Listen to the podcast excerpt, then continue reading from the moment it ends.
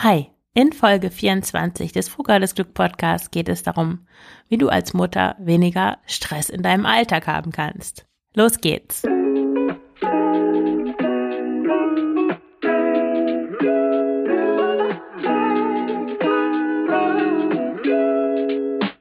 Hallo und herzlich willkommen zum Frugales Glück Podcast, dem Podcast für Mütter, die sich in ihrem Alltag und in ihrem Körper wieder wohlfühlen möchten.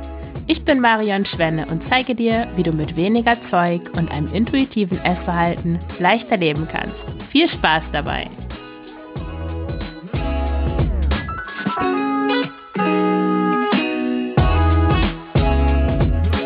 Ja, herzlich willkommen zu einer neuen Folge des Frugales Glück Podcasts. Heute zu dem wichtigen Thema weniger Stress im Alltag als Mutter. Ich habe sieben Tipps und einen Geheimtipp gesammelt, wie du dein Leben weniger stressreich gestalten kannst. Und ja, warum ist das überhaupt wichtig? Ähm, ich rede hier natürlich von negativem Stress. Also es gibt positiven Stress, der, wenn du eine Deadline einhalten musst und das feuert dich an, kreativer und effizienter zu arbeiten, dann ist es positiver Stress. Aber wenn du permanent von A nach B hetzt oder durch dein Leben eigentlich durchhetzt und permanent das Gefühl hast, nichts so richtig gebacken zu bekommen, dann ist das auf jeden Fall negativer Stress und macht, macht dich fertig. Und das ist ja, wenn man sich das mal so überlegt, so, dass, ja, wozu führt das Ganze oder was, was ist der Sinn eigentlich hinter dem ganzen Gehetze? Nämlich am Ende sind deine deine Kinder sind groß, sind erwachsen, du bist 50, deine Jugend ist vorbei und du fragst dich eigentlich, warum, warum du die Kindheit deiner Kinder und deine 30er, 40er Jahre nicht eigentlich mehr genossen hast, was da eigentlich passiert ist und woher immer dieser ganze Druck kam, was eigentlich das Problem war. Ja, und deswegen ist es so wichtig, vorher zur richtigen Zeit Stress zu reduzieren. Und mein erster Tipp ist mehr Zeit für dich zu haben. Da ging es ja auch schon in der vorherigen Folge des Podcasts drum, aber diesmal vielleicht noch mit einem anderen Fokus, nämlich eher bezogen darauf, ob du ein Morgen- oder Abendmensch bist. Ich bin eher ein Morgenmensch. Also ich bin morgens sehr aktiv und habe dann auch meine die meiste Energie und für mich gibt es eigentlich nichts Schlimmeres als wach zu werden und sofort für jemand anderen funktionieren zu müssen. Auch auch wenn es meine Tochter ist, die ich über alles liebe, aber ich wache auf und sofort äh, Mama macht das, Mama tu dies und sofort ein Bilderbuch angucken oder so, das äh, ist nicht mein Ding. Also deswegen würde ich dir empfehlen, wenn du auch ein Morgenmensch bist, ähm, dir so eine Morgenroutine, ich weiß, das ist so ein irres Wort, aber das muss gar nicht viel sein, aber eine Morgenroutine aufzubauen. Das kann sein, dass du einfach fünf Minuten, bevor deine Kinder wach werden, dir den Wecker stellst, dass du dir einen Kaffee machst und ein paar Sätze in einem Buch liest. Und mit der Zeit kannst du dann die fünf Minuten erhöhen auf zehn Minuten oder auf eine Viertelstunde. Ich mache das so. Ähm, früher, als ich noch mit dem Papa meiner Tochter zusammen war, dann wir in dem Zimmer gewohnt, wie ich schon öfters erzählt habe. Und da bin ich meistens so, ja, zwischen fünf und sechs, es hat sich immer mal wieder geändert, aufgestanden, habe dann entweder geschrieben für den Blog und dann bin ich da mal danach meistens zum Yoga gefahren, so dass ich dann um sechs Uhr da war. Aber das hat mir den Tag gerettet. Das ist nämlich ja, wenn du morgens schon was für dich getan hast, das kann dir keiner mehr nehmen. Das hast du schon mal sicher. Ja, und wenn du eher ein Abendmensch bist, dann kannst du natürlich auch abends dir bewusst Zeit für dich selbst nehmen, indem du dich mit einem guten Buch aufs Sofa legst und das Handy zur Seite legst und einfach mal ja, das machst, was du gerne machst. Es kann natürlich auch irgendeine andere Beschäftigung sein. Mir fällt nur immer Lesen ein, weil ich selber sehr gerne lese. Ja, mein zweiter Tipp, um den Stress in deinem Alltag als Mutter zu reduzieren, ist digitaler Minimalismus. Und das ist wirklich so ein wichtiges Thema. Denn Stress entsteht ja dadurch, dass du gefühlt konstant zu wenig Zeit hast und gleichzeitig den Anspruch an dich selbst hast, dass du bestimmte Dinge schaffen musst. Und dadurch entsteht so ein gefühlter Kontrollverlust, dass das nicht in deiner Hand ist, eben das zu schaffen.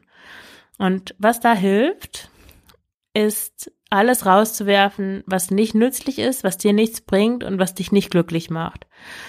Und also mir geht es so, wenn ich durch Social Media scrolle, mich da durch den Feed bewege und mir andere Leute anschaue und Kommentare lese, mich über Menschen ärgere, die irgendwie negativ sind und mich danach wundere, wo eigentlich die, die halbe Stunde geblieben ist, dann fühle ich mich schlecht. Also es kommt nur sehr, sehr selten vor, dass ich auf äh, in sozialen Medien unterwegs bin und mich danach besser fühle als vorher. Ich kann mich, glaube ich, nicht erinnern, dass, ja, vielleicht, wenn mir mal jemand was Nettes schreibt oder so, aber meistens fühle ich mich danach schlechter.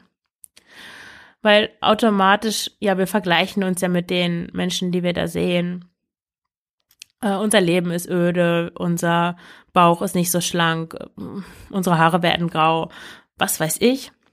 Also deswegen würde ich vorschlagen, werf diesen Social Media Kram raus mit den Menschen, die, de, die deine echten Freunde sind, kannst du dich auch so verbinden. Meine beste Freundin hat noch nicht mal ein Smartphone und wir sind trotzdem beste Freundinnen. Und ja, also wenn du unter Stress leidest, dann solltest du Ballast rauswerfen und ich finde, der größte Ballast ist, für viele ist es wirklich Social Media.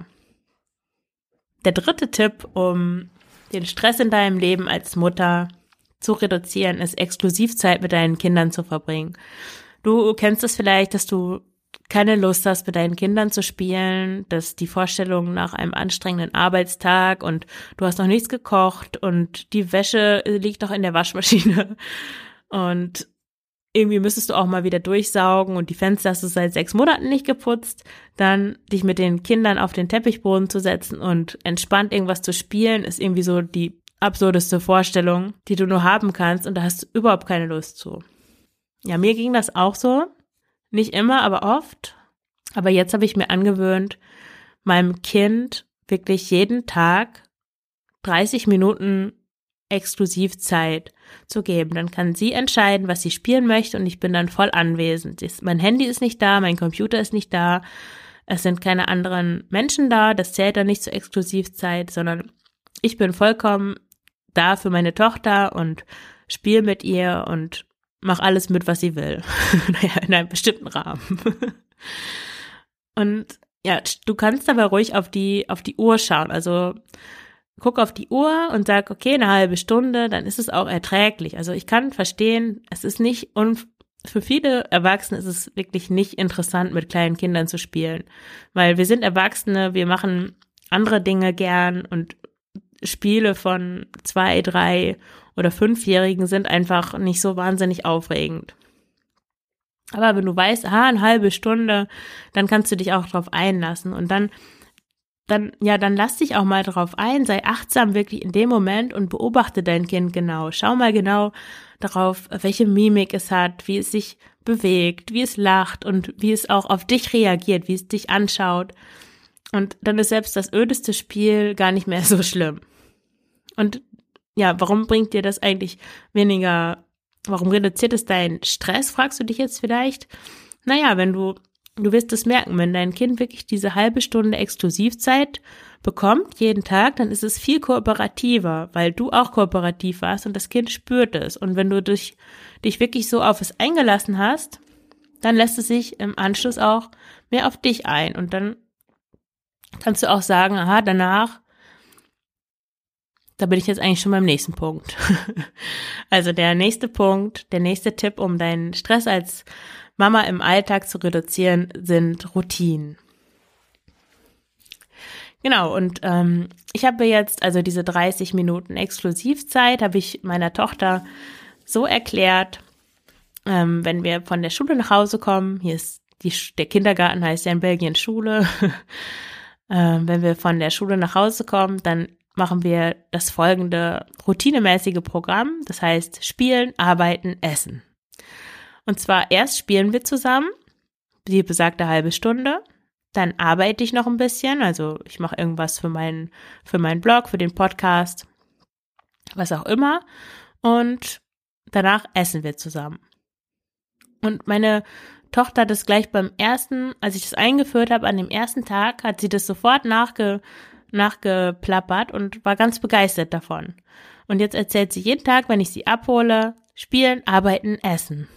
Und das ist auch gut, dann das Spielen als erstes zu machen, weil dann hat sie, kann sie runterkommen, sie kann dir erstmal, sie, naja, du hast vielleicht nicht unbedingt eine Tochter, also dein Kind kann dir erzählen, was es erlebt hat. Es kommt, macht, ihr stellt den Kontakt zueinander wieder her. Ihr kommt runter, du hast gearbeitet. Das Kind war in der, in der Schule oder im Kindergarten, das ist ja auch anstrengend. Und dann einfach zusammen am Tisch sitzen, irgendwas malen oder auf dem Teppichboden mit Lego spielen oder was auch immer, ist so ein guter ähm, Verbindungsmoment einfach. Also es nimmt auch deinen Kindern Stress, weil, weil sie genau wissen, was passiert. Routinen insgesamt meine ich. Und es ist auch weniger Stress für dich, weil du dann nicht nachdenken musst, so, was mache ich jetzt erst? Spiele ich jetzt erst mit dem Kind oder mache ich noch die eine Sache für den Job zu Ende, die ich nicht geschafft habe? Oder soll ich jetzt erst kochen, die Waschmaschine ausräumen und dann, was ist mit dem Kind? Naja, vielleicht spiele ich heute gar nicht mit ihm. So, und das Kind merkt das. Das merkt, wenn du dir darüber Gedanken machst und schon diese Gedanken, das zehrt dir schon viel zu viel Energie, die du einfach sparen kannst, indem du so einem Schema folgst. Routinen helfen dir sowieso mit also meine Mutter sagt immer, Routinen sind das Allerwichtigste für Kinder. Meine Mutter arbeitet im Kindergarten, die weiß das.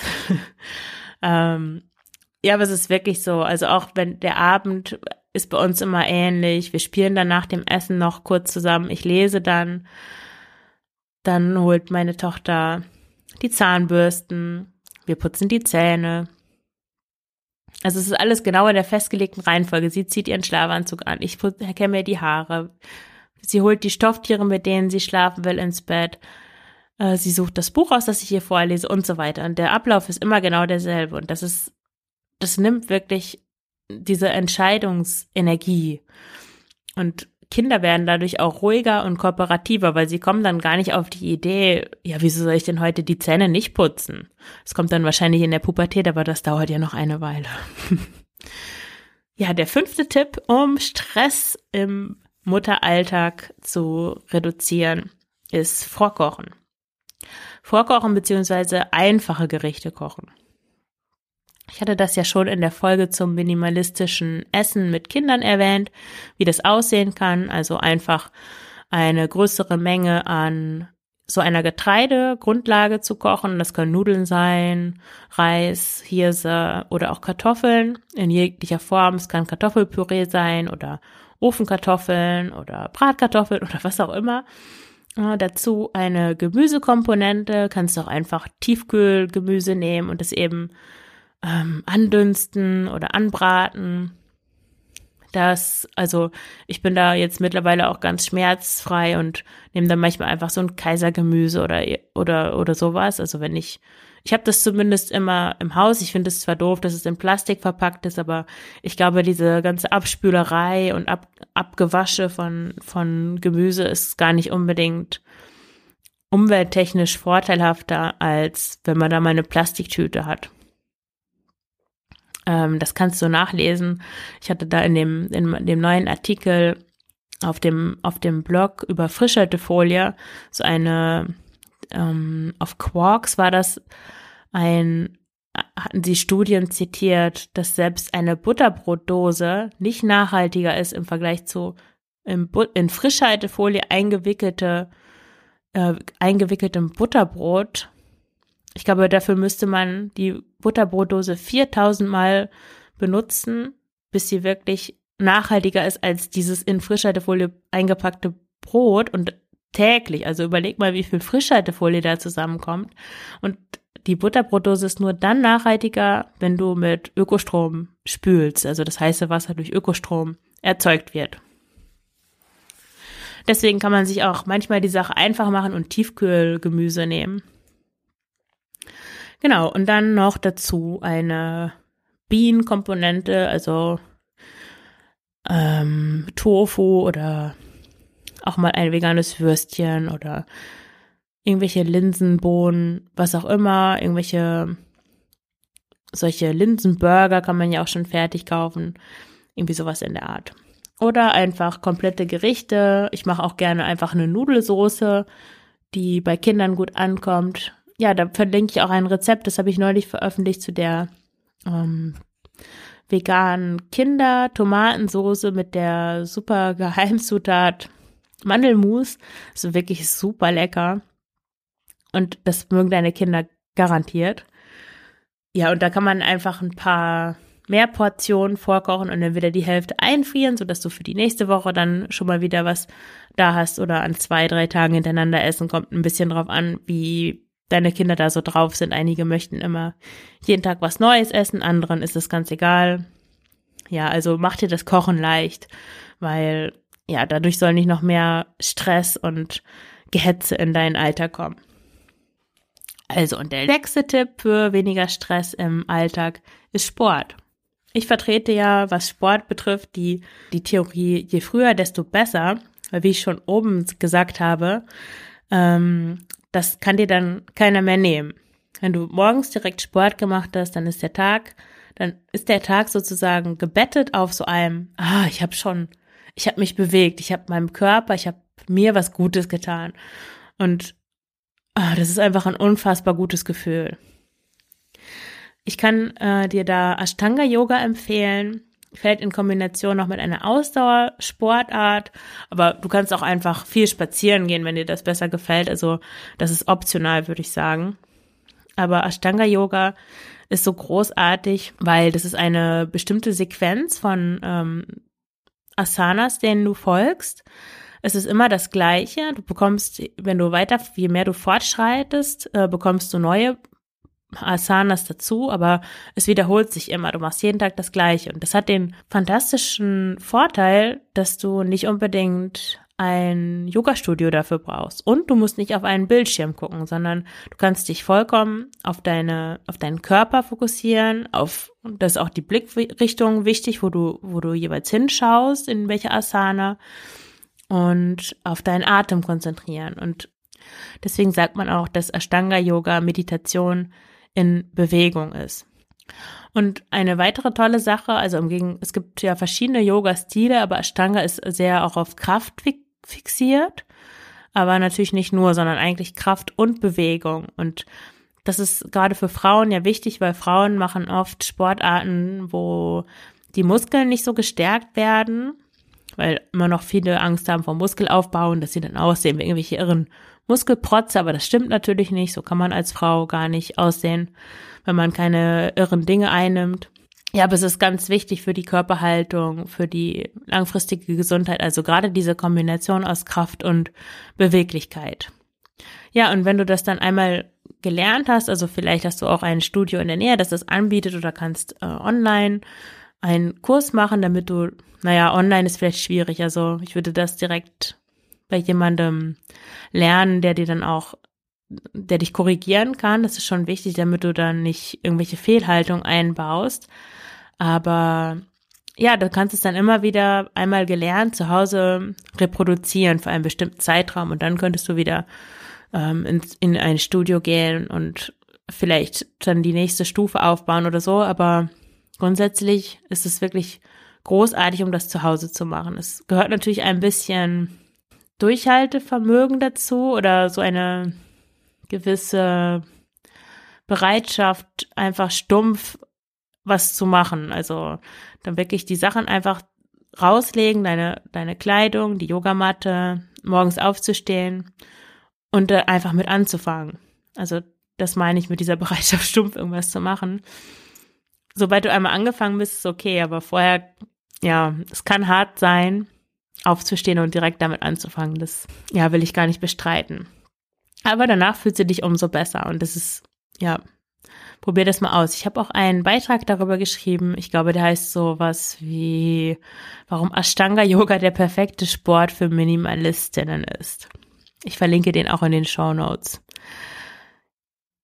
Ja, und der siebte Tipp, um für weniger Stress im Alltag ist zu verstehen oder zu wissen, dass du nicht alles können musst, dass du nicht die Supermutter sein musst, dass du immer toll sein musst, sondern dass es vollkommen okay ist, wenn du mal keine Lust hast, wenn du die Nerven verlierst, wenn du ungeduldig oder wütend bist, weil das ist ganz normal, das ist menschlich und mach dir deswegen keinen Stress.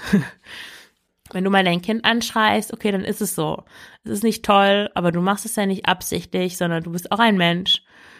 Und du kannst dich dann bei deinem Kind entschuldigen und das nächste Mal fällt daran denken, erst tief einzuatmen, bevor du schreist. Dann schreist du vielleicht nicht, aber mach dir deswegen keinen Kopf. Das passiert allen.